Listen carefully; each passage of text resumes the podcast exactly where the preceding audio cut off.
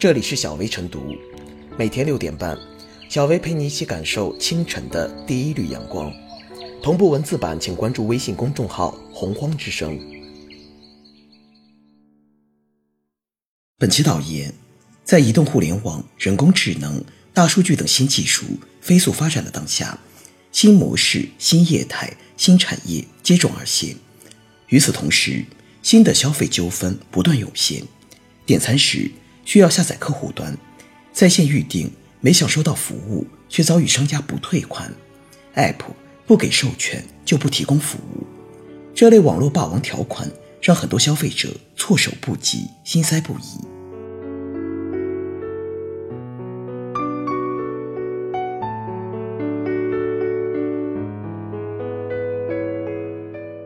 用公益诉讼挑战网络霸王条款，不交出个人信息，App 就不提供服务，这还是小事。更多霸王条款暗藏于各种网络消费场景中，让人防不胜防。比如点餐时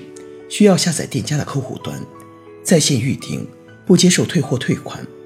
从 App 平台得到的奖励金不能体现，抢到的电商平台优惠券却无法使用。应该说。在某种特定的消费场景中，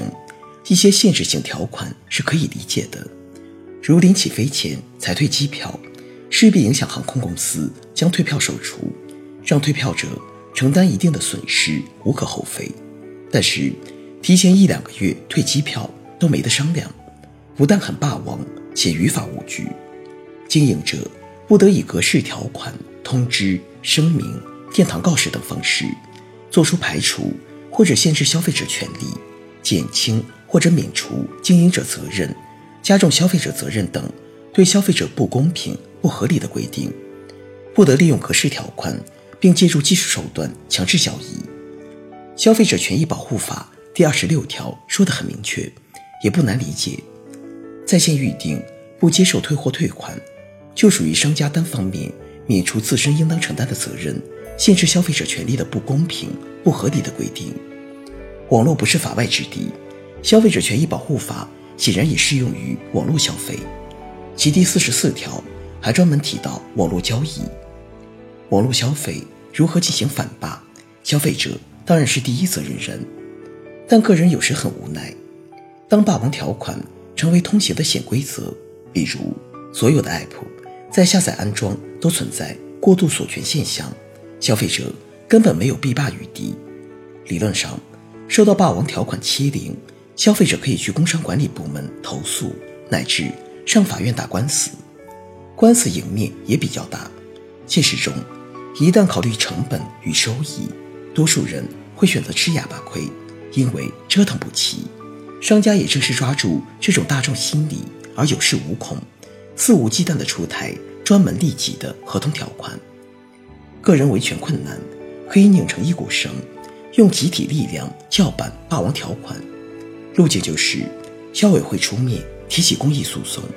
最高人民法院于二零一六年公布的审理消费民事公益诉讼案件适用法律若干问题的解释提到，经营者提供的商品或者服务具有侵害众多不特定消费者合法权益的行为，消费者协会可以提起消费民事公益诉讼。司法解释说得很清楚。应然能否变成实然，就要看消委会的态度了。若能选择某个普遍存在的霸王条款，向法院提起公益诉讼，并用诉讼成果以儆效尤，商家就会有所收敛。网络消费如日中天，消费环境姿势体大，只有不断提高消费者权益保护力度，公众才能放心消费。希望工商部门、消委会等有所作为。对霸王条款说不。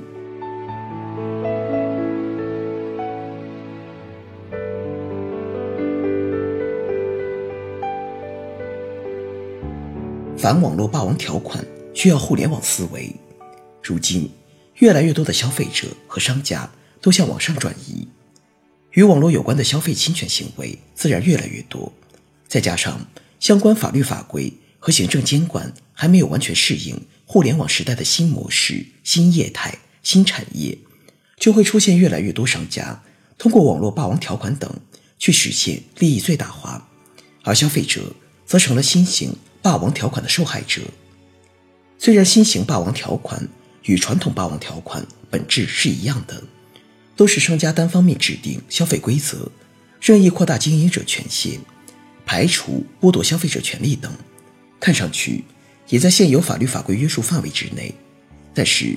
新型霸王条款更有互联网特点，侵权方式也更为隐蔽，这就增加了监管的难度以及消费者维权的成本。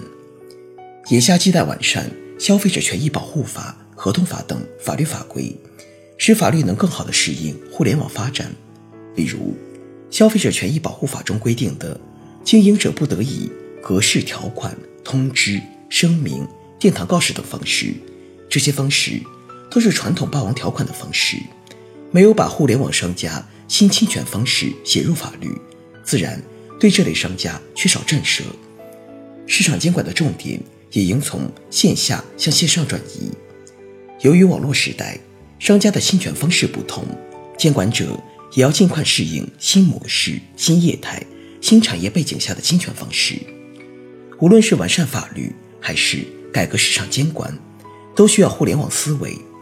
即便市场监管不能完全跟上互联网经营及消费发展脚步，也不能严重滞后于互联网消费发展。应当看到，互联网技术发展虽然为商家侵犯消费者权益提供了便利和机会，但如果监管者善于利用互联网、大数据等新技术，反网络霸王条款就能弥补监管力量不足。如果监管者自身技术监管能力不足，可以通过购买公共服务等方式，与技术能力强的市场主体合作，借助市场技术优势防范消费侵权。在监管层面，还可以考虑分类分级，设立消费侵权黑名单，比如在线旅游预订、餐饮类 App 等，都应该纳入白黑名单管理。不管是霸王条款，还是其他侵权行为被消费者投诉，一旦达到规定标准，都应该列入黑名单。有关方面应当随时在相关网站上公布黑名单，或者向行业消费者定期推送黑名单。此外，如何利用消费者的力量反网络霸王条款，值得思考。尽管互联网时代商家侵权方式更多样、更隐蔽，但消费者无处不在。如果能善用消费者力量，就可以对商家网络侵权行为形成有效打击。比如，强制每个消费类 app。都设置一键投诉，投诉内容实现共享，监管者、消费者都能看到。虽然包括网络霸王条款在内的商家侵权行为，借助互联网可以有七十二变，但只要监管者变成聪明的猎人，还是可以有效治理的。当然，这需要有更多消费者主动参与反侵权行动，同时做好与网络消费侵权现象打持久战的准备。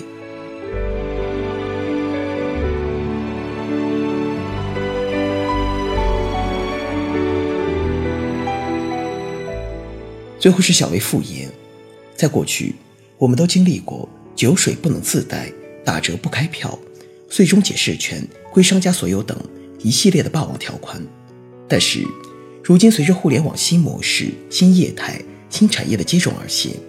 新型的网络霸王条款也不断涌现，这让很多消费者措手不及、心塞不已。不管霸王条款的表现形式如何，本质上都侵犯了消费者的知情权。和选择权，要想从根本上解决，一方面迫切需要相关政府部门的前瞻性研究，加快对于新型行业的立法与行业监管力度，同时整合社会资源，在消费者保护领域努力实现社会共治。另一方面，消费者也应该加强辨别能力，敢于维权、依法维权，助力维护一个健康有序的消费秩序。